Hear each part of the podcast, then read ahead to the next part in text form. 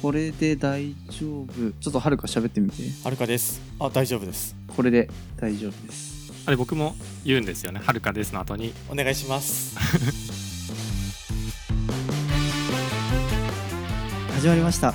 ティーチャーティーチャイエーイ。ー。ひとしです。はるかです。とも先生ですこの番組は世界中を回る先生のはるかとラジオ番組のプロデューサーをやっているひとしの2人で子育てのお悩みを納得するまで考えていくポッドキャスト番組です今回はなんとなんとインスタグラムのフォロワー5.2万人のすごい。親子で学べる勉強法でおなじみのとも先生にお越しいただきましたありがとうございます。はいインスタグラムを中心に SNS でまあ中高生や親御さんに向けて勉強の仕方だとか親の関わり方っていうのを発信しているともと申しますよろしくお願いしますよろしくお願いしますよろしくお願いします。もう紹介するまでもないんやけど、紹介してもいい紹介しよそうね。紹介させていただきます。とも先生は、まず衝撃的なのが、ううんさっき言ったように勉強法を発信されてるんやけど、うん中学校時代の通知表がなんと、オール2やったらしい。 2ってあんま取らないですよね はいすごいよねだからオール2から国立大学に行かれて うん現在オンライン塾スタディクラブっていうのを運営されてるらしいうーんはい合ってますもう見ていただいたら分かるんだけど投稿を、うんもう勉強法が超具体的なんよへえなんかはるかが印象に残ってる投稿とかある好きな投稿が最初の自己紹介の中でねもう名言なんやけど、うんできるまでやればできるっていう名言 があるもう好きっていうでそのなんで好きかっていうとさ多うん分俺も共通してるんやけどもともとうん勉強がそんな最初からできたわけじゃなかったんよ俺もはいはいそうもともとできたわけじゃなくてむしろうん覚えるの苦手とかテストで成果出るの遅かった方なんよね、俺はうんうんだからこそなんか自分で努力して編み出してうーんでそれを皆様にお伝えしようっていうようなスタイルでとも先生やってあってそこにめっちゃ共感してだからこそこの具体的なアプローチをこんだけ紹介できるんだなと思ってバーって見入っちゃったいやーすごいめっちゃすごい投稿があるんですよね めっちゃすごい投稿何ですかそれはこれねあのうんとも先生のインスタグラムポチって入ったらわかると思うんだけどうん一番最初の一番右上にあまり教えたくない学年1位の5教科勉強法っていうのがあるよえー、でこれ何がすごいかって教科ごとにうん例えば英語数学国語とか理科とか社会とかもこの教科ごとに合った勉強法っていうのを10個提案してくれてて、えだから苦手な教科とかこれ見たらあこんな風に勉強すればいいなってのが分かるやんー、具体的にはどんなものがあるんですか具体的には英語だと例えば英文を何度も声に出して読むだったりとかうん単語は英語から日本語だけじゃなくて日本語から英語を覚えようねだったりとかうんっていうことを書いてますしあと数学とかだったら、まあ教科書の例題を最優先にやりましょうだったりうんうん普段からスピード解くスピードっていうのを意識して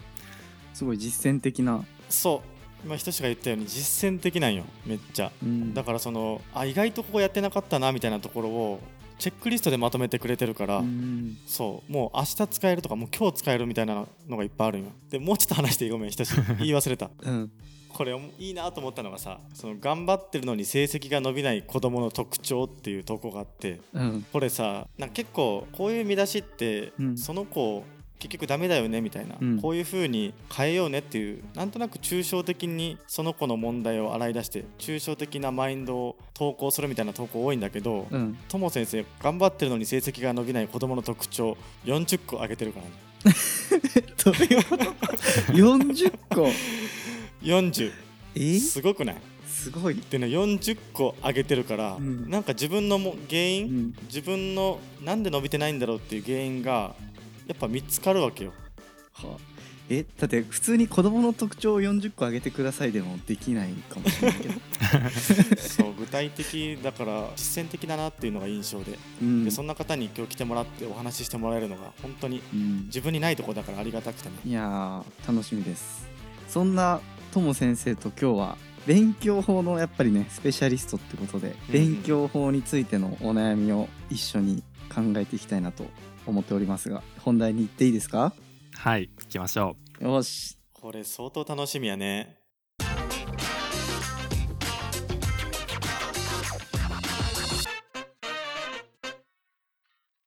じゃあ相談内容を僕から読みますね。うん中3の娘がいます。娘は努力家で勉強を頑張っているんだけど、なかなか結果が出ません。親としてどのような関わり方ができるでしょうか、という質問。あるあるよねうんうん結構ありますかこういう質問とか相談はめちゃくちゃありますね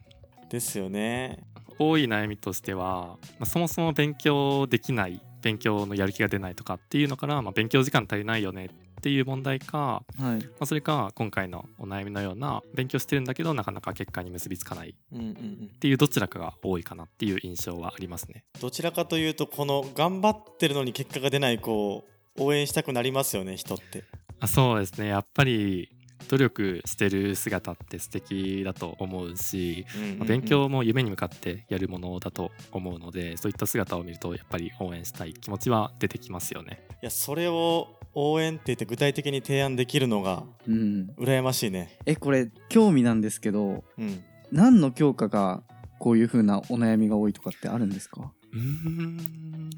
やっても伸びないみたいなのは数学と英語がやっぱり多いかなって印象はありますね。へえ。確かに数学英語難しいもんねえー、どうしてですか どうしてですかねなんか単純に中学生になって英語っていうのは新しく出てきますしで算数も数学っていう単元に教科に。に変わってっていう風にはい。なって内容もガラッて変わるから、まあとっつきにくいだったりとか今まで小学校でやってきた内容と全然違うようなことを学ぶことになるうかんうらそこで苦手意識が芽生えちゃって、えー嫌いになってしまうできなくなってしまうっていう子が多いのかなっていう印象はありますね。うんいや俺はねひとしがうん。 どうしてですかっていう問いを持ったことに驚いたんよなんでだからねもう多分俺みたいなうん。もともとできるわけじゃないけど努力してやってきた人はうん、絶対共感してくれると思うよ数学とか難しいっていう の いや俺も努力してきた よ、それは数学と英語難しいよねっていうでもひとしはやっぱ天才タイプだから 違うけど ねまあいやそっかいやなんか僕は数学大好きで得意だった側だからうんうんうんうんむしろ国語とかは全然できないって感じでああそうなんだそうそれが不思議だったやっぱ社会とか理科とかはなんとなくこう教科書ひたすら覚えてさ、うんなんとなく結果が出るけど数学はやっぱそうじゃなかったりするじゃんうんでもねとも先生の投稿を見たら6点ぐらいでしたっけ、はいはいはいはい。 6点の子が80何点に上がったみたいなえー投稿もありましたよねありますね。だったり赤点の子が97点取ったりとかっうんていう、うわー相当嬉しいまあフォロワーの学生さんからそういった DM もいただいていますね。いやで今回は、まあ、せっかくとも先生がいらっしゃってくれるということで、まあ、楽しくお話ししていきたいなと思うんでなんと勉強法についてのクイズを3問考えてきていただいたので、ありがとうございますはいはい、ありがとうございますそれに教育プロのはるかと素人の僕が答えるという形で進めていきたいなと思いますちょっとプレッシャーかかるねそんな教育のプロとか言われたら 気楽やね俺 は頑張りますでは早速第1問はい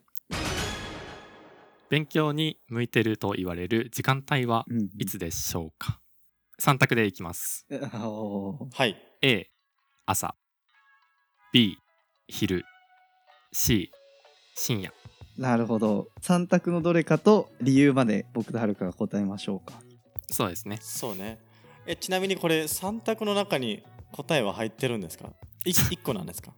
答えはは基い本的には1個です、あ基本的には1個ですねわかりましたどっちから答えようかね俺から行くえーじゃあひとしからいく俺から行きましょうかうんなんかすごいあー考えると直感的にはやっぱり朝って集中できるよねっていうのはあったんですようんうんはいうんでもでも子供によって朝方とか夜方とかあるなと思って俺は俺が今回提案したい回答は B の昼ですわあ、うらつくね。うらついてきた。これなんでかというとですねうんうん子供は集中力がやっぱり続きにくいので家でずっと集中して勉強するみたいなことはやっぱ難しいうんうんか。ら図書館とかカフェとか学校が空いてる昼が最も適しているそういう場所っていう意味があるのかなと思って B と思いましたお昼なるほどね裏つくねすごい時間帯なのに場所で推論するっていうすごいねやっぱこう IQ が高いといろいろそこまで考えるんだねすごいわちょっと考えすぎたかなどうなんですかはるかはえ俺ストレートに言っていいかな俺はあいいよいいよ俺はもうストレートに言うとうんまあ人間起きてから数時間が一番集中力高いって言われてるから A の朝うわシンプルやな ただ ただおただそうシンプルただただねただただ記憶は寝る前の方がいいっていう情報は結構有名じゃないああ確かに確かにそうだからこれはもういきなり1個っていうルールを破ってうん頭の使う例えば数学とか国語とかっていう勉強は朝してうんで記憶に関するものは C の深夜っていう2つの答えどうですかあああありありなのかどうでしょうーなるほどお二人とも面白い考察をありがとうございます、まあ 嬉しい聞けるの嬉しいね嬉しい嬉しい聞きたいじゃあまず答えは朝ですおおああ朝か俺はギリ間違いなのかで理由ははるかさんがおっしゃった通りでまあ朝起きた後っていうのが一番脳が活発な時間帯っていうところで、まあ、集中できるよねっていうのが脳科学で証明されているう んうんので朝に勉強するのが最も効率がいいよねっていうふうに言われていますうんまあだからこそ朝に数学だったりとか理科っていう、まあ、計算系ですねの科目をやるのがおすすめっていうふうに言われてますおおでうんただただなんですけどただはいえーはるかさんおっしゃったように暗記系暗記系は夜やるのがいいんですよおおおおまさにいいじゃんそうまさになんですよ これも人間の脳の仕組み的に寝る前に覚えていたことを夜寝てる最中に記憶として整理をしてはいで朝起きた時に整理された記憶を引き継いで暗記っていうのは成り立っていくっていう仕組みになってるんですけどうんうんだから英単語とか社会のうんうん用語とかっていうのは寝る前に暗記して朝に復習するっていうやり方をすると覚えやすくなっていくっていう仕組みもあります。えじゃあもうはるかがドンピシャで正解やん正解ですかこれはドンピシャかというと、はいうんまあちょっとこれは問題の出し方が意地悪だったかもしれないんですけど深夜っていうのははい NG なんですよ。あなるほど確かにそれが違うんだあそこを聞きたいです深夜はやっぱり良くないんですかうんうんうん結構僕徹夜とかしたんですけどそう徹夜とかはよよくなくて、うーんまあ、はるかさん今そうっておっしゃったし学生時代周りに徹夜してテストに臨むような子っていうのもいたと思います。はいひょっとしたらリスナーさんのお子さんもテスト前日に夜中まで起きててとかっていうこともあるかもしれないんですけどうんうん夜更かしして睡眠時間減っちゃうと結局次の日じゃあテスト受けますってなった時に脳が正常に働かなくなっちゃうんですよねあだし睡眠時間も足りてないから眠くなっちゃうテスト受けてる時に眠くなっちゃって途中で寝ちゃうだったりとか最後まで問題集中できずにうん終わっちゃうとかっていうことも起こりうるわけなんですよなるほどだから深夜は NG なんですねそうなんですだからこの問題の選択肢もあえて夜じゃなくて深夜っていう風にしたんですねああ ーー面白いじゃあ間違ったのかそれはじゃあ間違いだはあ引っ掛けられてる引っ掛けられ たっていうのとあの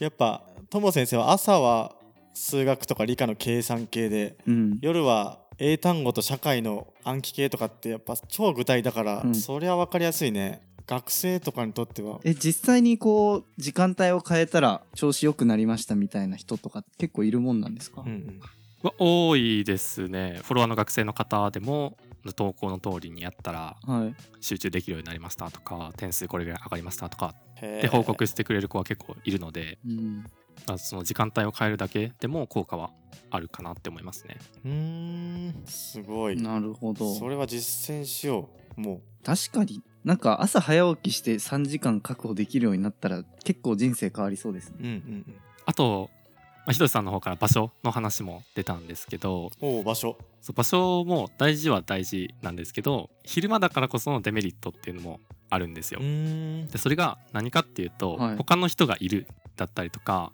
友達からの SNS の通知が来るっていうのが大きなデメリットになっちゃうんですね。 SNS かそっか俺らになかった問題だねそうそうなんですよ。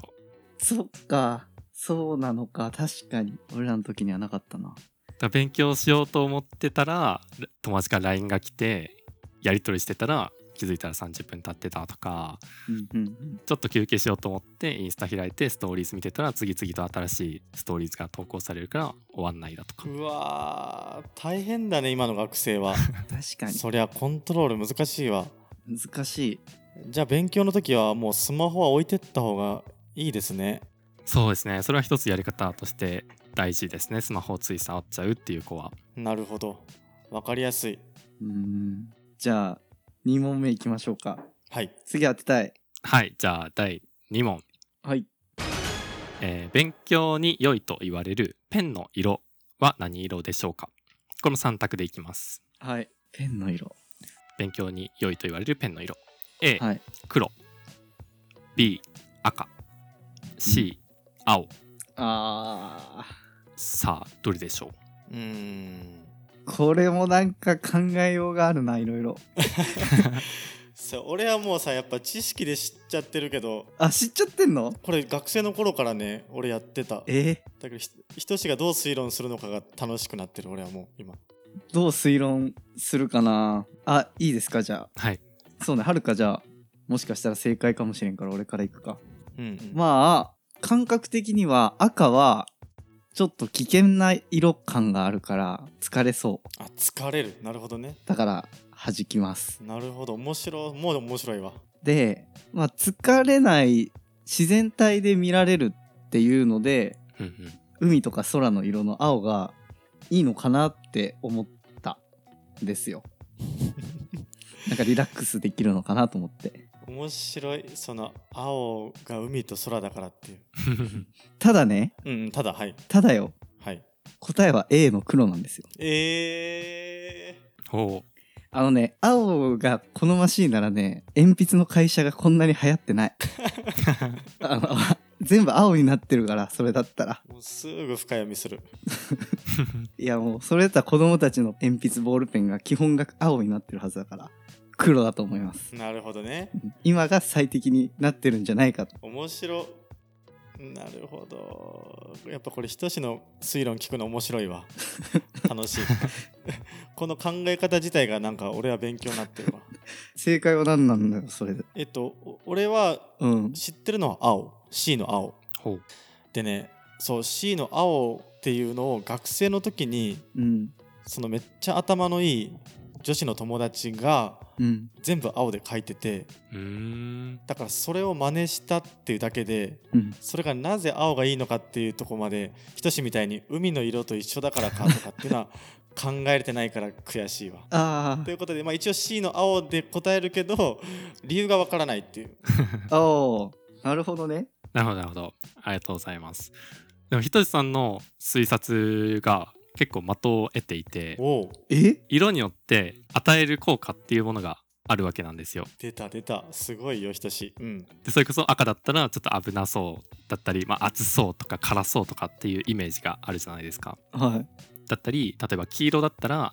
より警告みたいな注意を促すような色っはいていうふうにも言われてますしうんっていう感じでその色によって心理的に与える影響があるよねっていうのを色彩心理学っていうんですねうーんへえでそれを勉強に取り入れるといいですよっていう話なんですけどうわすごいあ答えは青青になりますおおあああ青なんですねやっぱり青なんだはい、でその青っていうのが色彩心理学ではまあ集中力を上げるだったりとか気分を落ち着かせるひとつさんがおっしゃったような、まあ、リラックスみたいな効果があるわけなんですね。うんうん、うん、はいすごいなひとしじゃあここで止まっとけば正解だった そうそこでで止まってればまさにその通りやって思って聞いてたんですけど僕はああすごっやっぱ深読みしすぎたんだね今の社会を信じすぎたえ他になんか効果的な色とかあるんですか他で言うとあとは緑とかもいいですね勉強にはへえうーん緑も、まあ自然をイメージするようなうんまあ、森とか山とかっていう自然をイメージすることができるような色なので、まあ、緑にもリラックスだったりとかっていう効果があるのであそうなんだなので勉強に取り入れるなら例えば目の見えるところに観葉植物を置くだったりとかうーん緑色の筆箱を使うとかあ書く文字以外にも入れれるんですねその要素はあそうですね目に入るだけでもそういった効果はあるのでなるほどだから黒板緑いんですかねそれは白色が見やすいからだと思います そっかそっか黒板なんで緑なんだろうって思ってたけどそういうことなのかなと思ったけど違うのかいや正解は分かんないですけどえー、面白い色彩心理学初めてだじゃあ今のとこうろんまとめると、朝に青とか緑系の色で勉強すると良いとうんうんでも記憶は夜なんじゃないそうですねはいあそそうだったわだから夜の記憶勉強も青でするといいんですかねそうですね特に記憶、まあ、暗記したいものっていうのはんん青で書くのがいいっていう風になりますねうーんじゃあラスト3問目いきましょはいはい3問目いきますちょっと今までと問題の毛色を変えてうお出題しようと思いますはいこれは、まあ、子供の勉強の仕方っていうよりは親としてどう接するかみたいな話になってくるんですけどっおーおこれは出番じゃないていうところで第3問です子供のテストが返ってきた時の理想的な声かけはどれでしょうっていうのでこれも3択でいきますあテストが返ってきた時はいはいなんて声をかけますかっていうのでまず A うんテストどうだったうんうんで、まあ、結果を率直に聞くような形ですね言いそう言いそう普通に言いそーはいはいはい次 B どこを間違えてたうあら間違えてたえらちょっとなんかそんな踏み込んでどうだったかっていうのを聞くような感じですねはいはいはいなるほどでもいいのかはいはいで最後に C 何も言わない何も言わないあー何も言わないもありなのかなるほど ABC B ちょっときつめですよね強いですね気になるなでも B はやっぱ印象に残るねあえてっていう話もあるお出た名探偵ひとしがだから A テストどうだったうん B どこを間違えてた C 何も言わないかどうはるかから行くじゃあ最後は最初ちょっとまたこれ俺話していいのかなえもうなんかあるもう正解っぽいの持ってる ってこといやそれはさ、ね、教師として自分の中での考えは持ってるけどああうんでも例えばねいやこれも難しくてうんなんか ABC3 択用意してもらってての申し訳ないんだけど俺はもう子供によって違うなと思っていておーそうそうだからなんか答え聞いた後に話すこれじゃあ選べないってことかまず選べないっていう答えを言っとくわあでその後に友先生の話も聞いた上で話してもいいじゃあああオッケーじゃあ選べないあうん選べない子供によって違うじゃあひとしはどう思実は俺もねううん選べないんですが選べないんですがうん視点が違ったのが面白いはるかとあ嘘うんうんうんうん父と母の役割家庭の役割を何だと思ってるかによって振る舞いが変わるなと思ったああいいねいいね面白いだから例えば自分が、うんまあ、ママでその家庭ではママが子供に対して勉強の面は厳しくするみたいな方針があるとしたら B の「どこ間違えてた?」ってお,、うんお母さんは言うでいいと思うしうんうんうんでもお父さんはあんまり子供の教育には口を出さないだったら何も言わないの C だろうしみたいなうんうんうんうんうん家庭の教育観によるですそうねじゃあちなみにひとしが親だったらどうどれにするはいはいはい俺はもう直感的には C ですうんうんうんあ何も言わないうん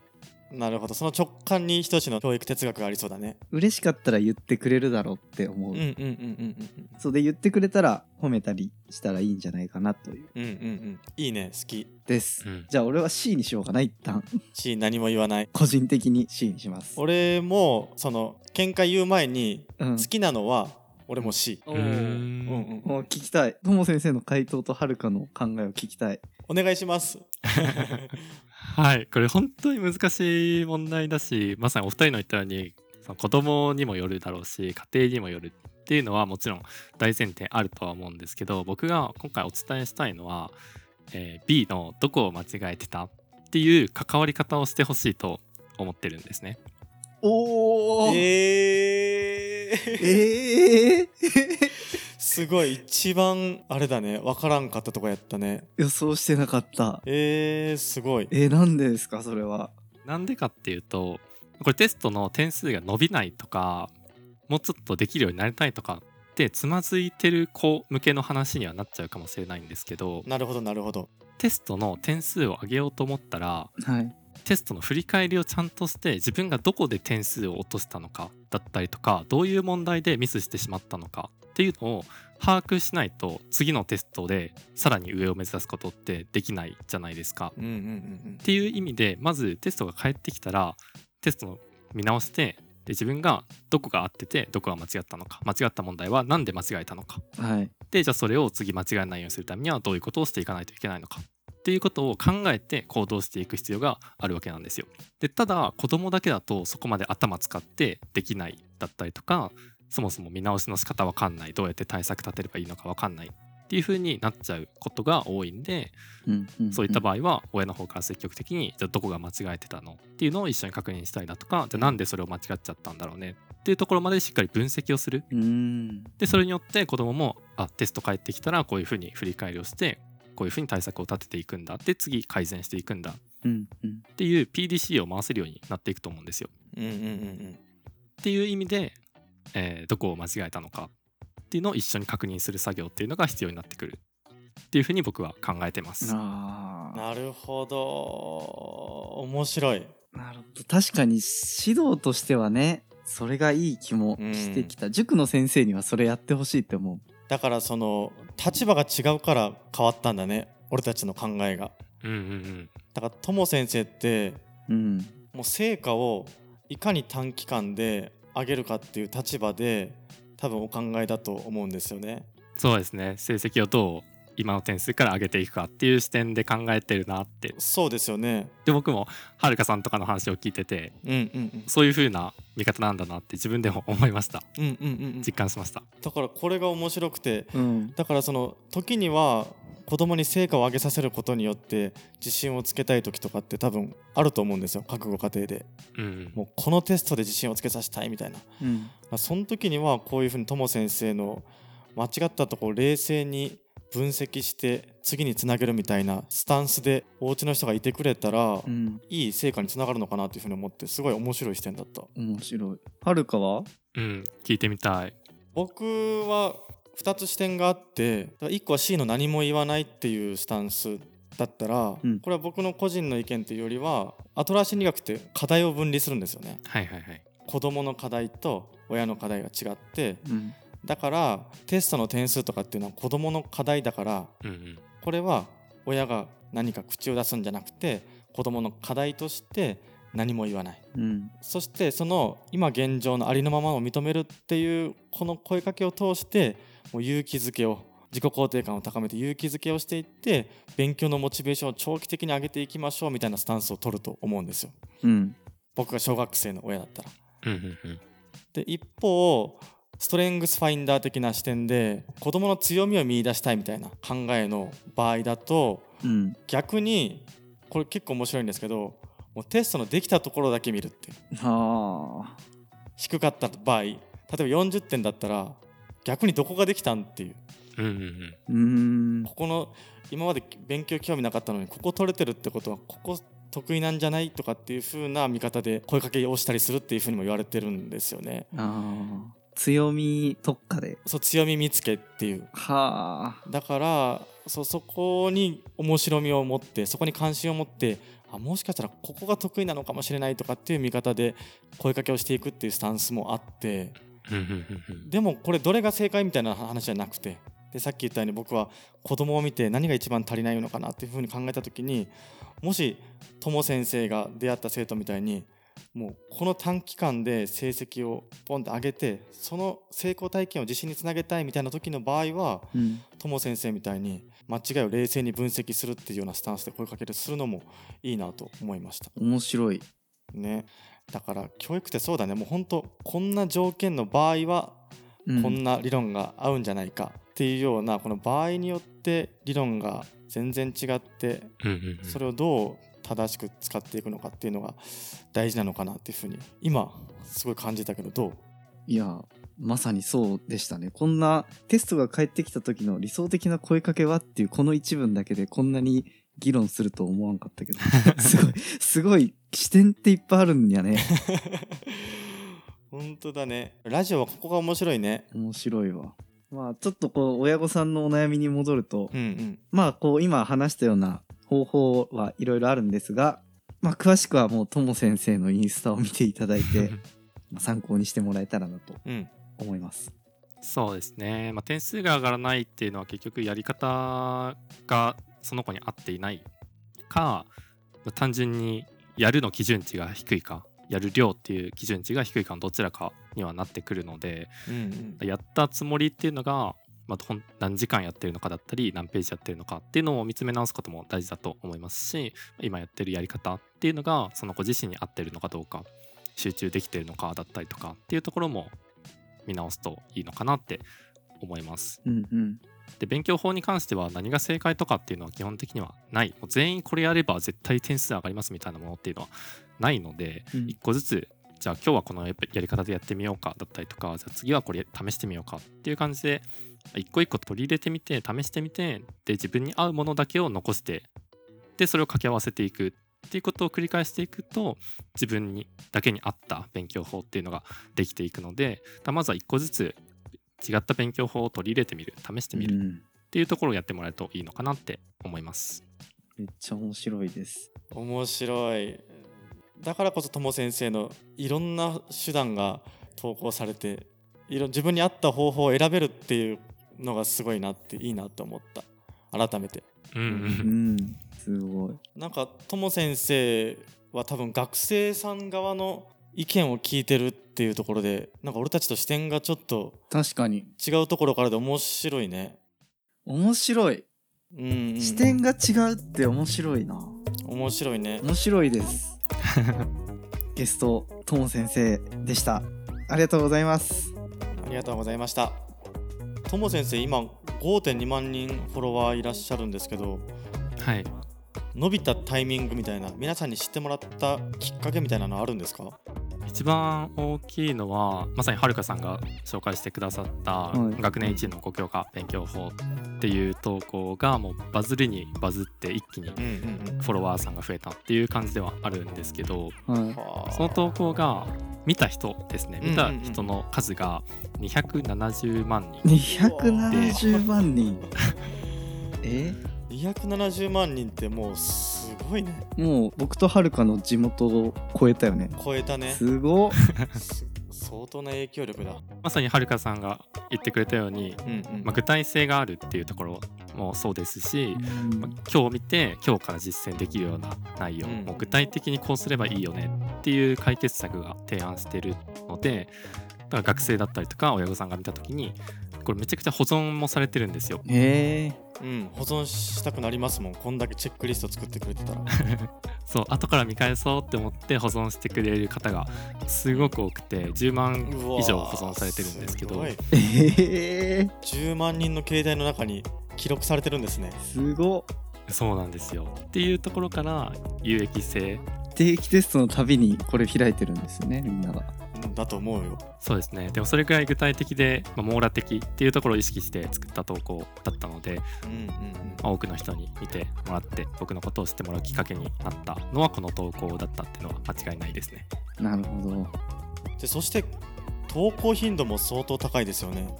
投稿頻度も今は3日に2回っていうペースでやって3ます日に2回。すごい。だから3日に2回この超具体の情報が届くっていう。はだからもうこれはぜひあ。すごっ。もしね受験勉強とかテスト勉強頑張りたいとかっていう人とかぜひフォローしてもらいたいね。確かに。うんうんじゃあそんなところでしょうか。ありがとうございました。ありがとうございましたまたお願いします最後までお聞きいただいてありがとうございました。ありがとうございました。それではレビューや評価などすごく嬉しいのでぜひお願いします。じゃあさようなら。